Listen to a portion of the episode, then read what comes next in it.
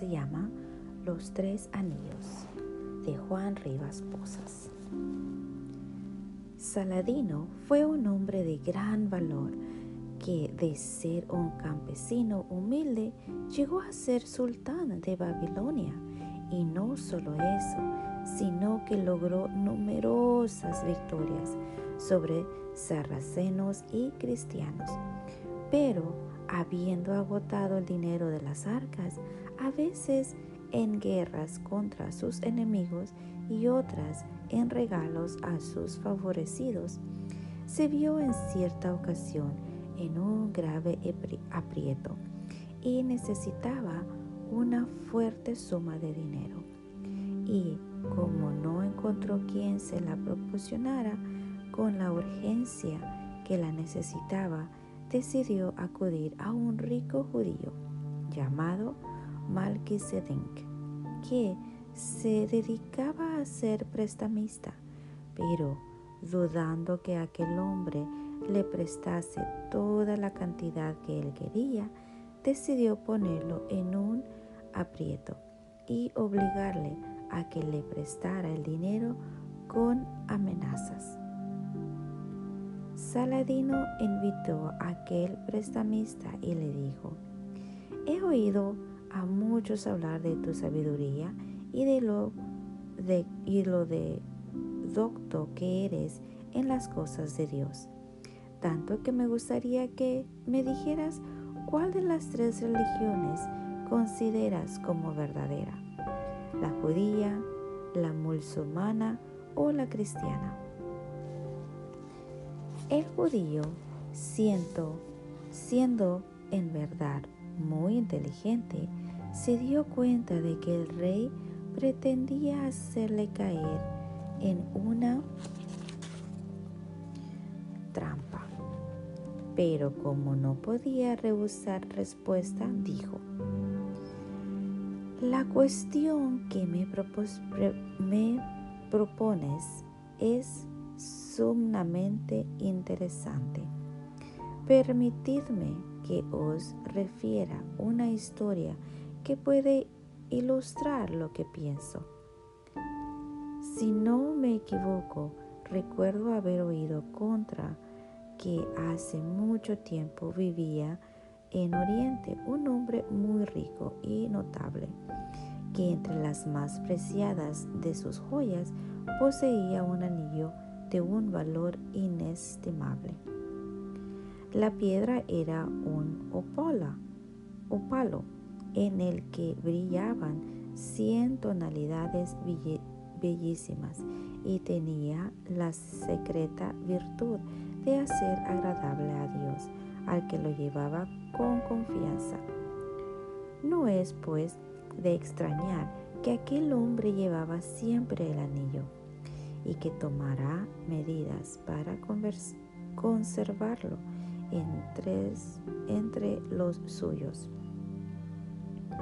Se lo dio en herencia a su hijo predilecto y estableció que este que éste a su vez se lo dejara al más querido de los suyos. Y fue siempre el más amado sin tener en cuenta su nacimiento, el que por la virtud del anillo llegaba a ser el jefe, el príncipe de la familia. Por fin, pasando de uno a otro, este anillo llegó a manos de un padre que tenía tres hijos.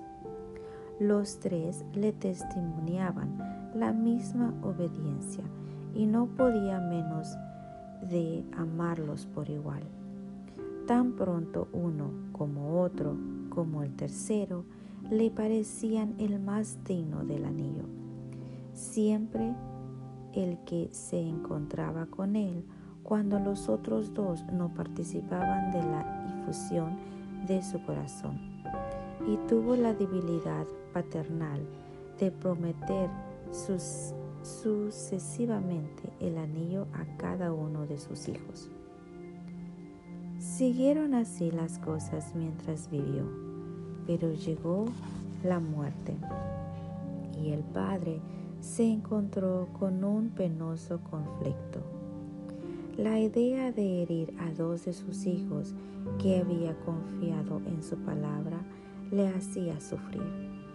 Envió secretamente a buscar un orfebre al que encargó dos anillos copiados del suyo, sin escatimar ni trabajo ni dinero para que resultasen semejantes. El artista lo consiguió. Cuando le llevó los anillos, el mismo padre no podía distinguir cuál era el que había servido de modelo. Lleno de alegría, llamó a sus tres hijos separadamente. Dio a cada uno en particular un anillo y su bendición y murió. Apenas hubo, hubo muerto cuando se presentaron cada uno de los hijos con su anillo pretendiendo ser el jefe de esa casa. Se hicieron averiguaciones, se disputó, surgieron quejas, tiempo perdido. Imposible distinguir el anillo verdadero casi tan imposible como nos es hoy día distinguir la verdad de la opinión. Finalmente se dirigieron a la justicia. Cada uno juró ante el juez que había obtenido el anillo directamente de su padre, lo cual era cierto. Después de haber recibido mucho antes la promesa de la posición de los privilegios inherentes de a él, cosa no menos cierta, el padre aseguró cada uno de ellos no podía haberle engañado. Antes de permitir que recayese tal sospecha sobre un padre tan querido y tan digno de serlo, prefería acusar de fraude a sus hermanos, a pesar de lo feliz que hubieran sido pensando de ellos solo bien. Sabría desenmascarar a los traidores y vengarse. Si no traes pronto a vuestro padre, dijo el juez, os pido de mi tribunal ¿Creéis que estoy aquí para adivinar enigmas? ¿O es o esperáis que el verdadero anillo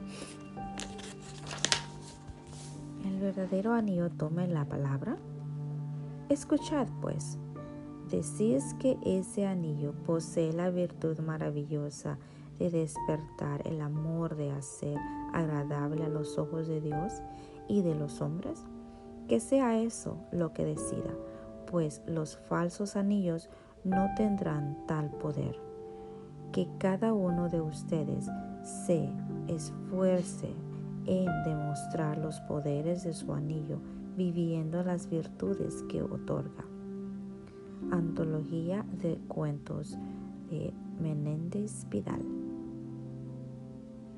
Bueno, esta parábola contiene la elevada enseñanza de que cualquier religión que quiera probar ser la verdadera no lo puede hacer atocado o condenado a las demás, sino solo con, con el testimonio de virtud de sus miembros.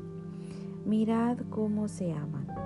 Esta es la mejor apologética. De esta manera el judío se libró de tener que condenar a la religión musulmana y poner en peligro su vida. Este cuento, que en cierto sentido parece considerar a todas las religiones iguales, no lo hace pues, pues enseña que, a pesar de parecerse los anillos, un solo es el original y aunque el judaísmo, el islamismo y el cristianismo son religiones hermanas. Por la escritura sabemos que el único mediador entre Dios y los hombres es Jesucristo.